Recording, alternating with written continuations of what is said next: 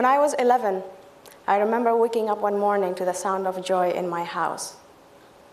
My father was listening to BBC News on his small gray radio. There was a big smile on his face, which was unusual then because the news mostly depressed him. The Taliban are gone, my father shouted.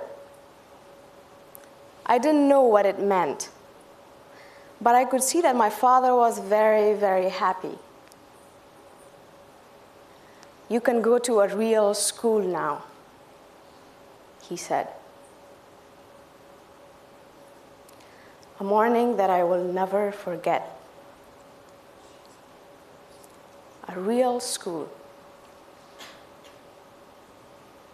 You see, I was six when Taliban took over Afghanistan and made it illegal for girls to go to school.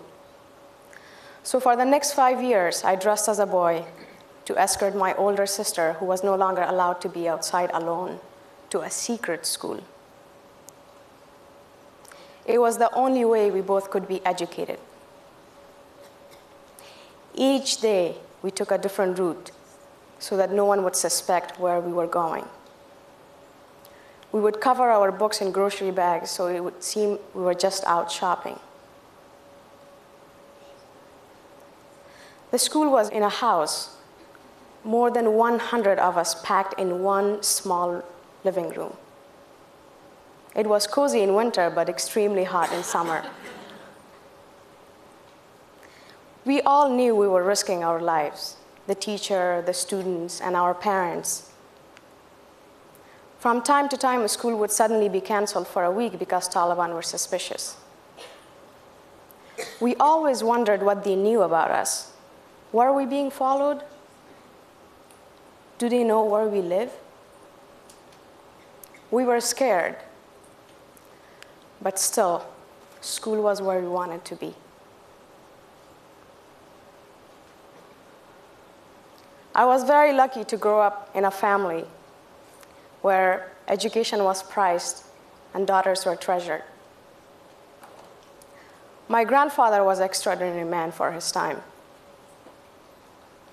A total maverick from a remote province of Afghanistan, he insisted that his daughter, my mom, uh, go to school. And for that, he was disowned by his father. But my educated mother became a teacher. There she is. She retired two years ago only to turn our house into a school for girls and women in our neighborhood. and my father, that's him. He was the first ever in his family to receive an education. There was no question that his children will receive an education including his daughters, despite the Taliban, despite the risks. To him, there was greater risk in not educating his children. During Taliban years, I remember there were times I would get so frustrated by our life and always being scared and not seeing a future. I would want to quit but my father, he would say, Listen, my daughter, you can lose everything you own in your life. Your money can be stolen. You can be forced to leave your home during a war. But the one thing that will always remain with you is what is here.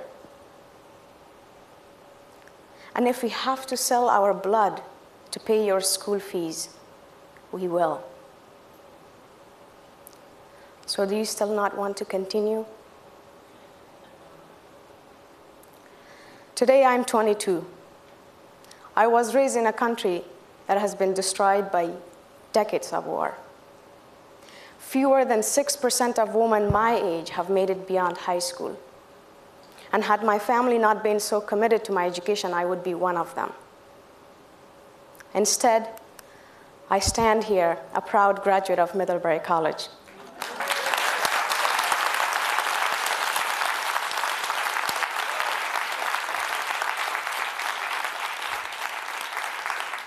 When I returned to Afghanistan, my grandfather, the one exiled from his home for daring to educate his daughters, was among the first to congratulate me. He not only brags about my college degree, but also that I was the first woman and that I am the first woman to drive him through the streets of Kabul.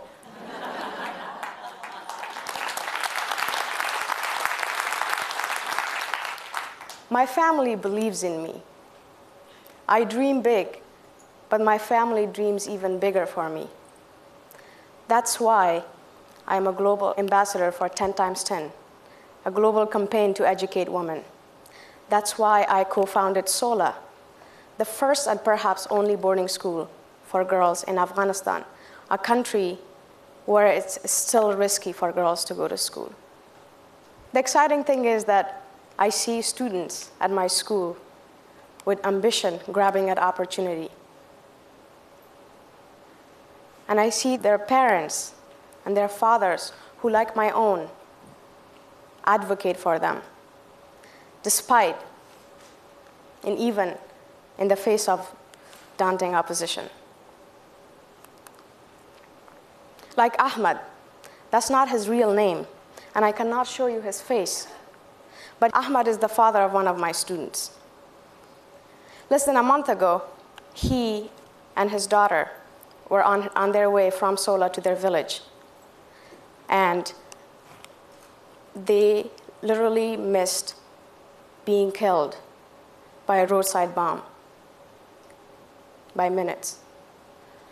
As he arrived home, the phone rang, a voice warning him that if he sent his daughter back to school, they would try again. Kill me now if you wish, he said, but I will not ruin my daughter's future because of your old and backward ideas. What I've come to realize about Afghanistan, and this is something that is often dismissed in the West, that behind most, most of us who succeed is a father who recognizes the value in his daughter and who sees that her success is his success. It's not to say that our mothers aren't key in our success. In fact, they're often the initial and convincing negotiators of a, a bright future for their daughters. But in the context of a society like in Afghanistan, we must have the support of men. Under the Taliban, girls who went to school numbered in hundreds. Remember, it was illegal. But today, more than 3 million girls are in school in Afghanistan.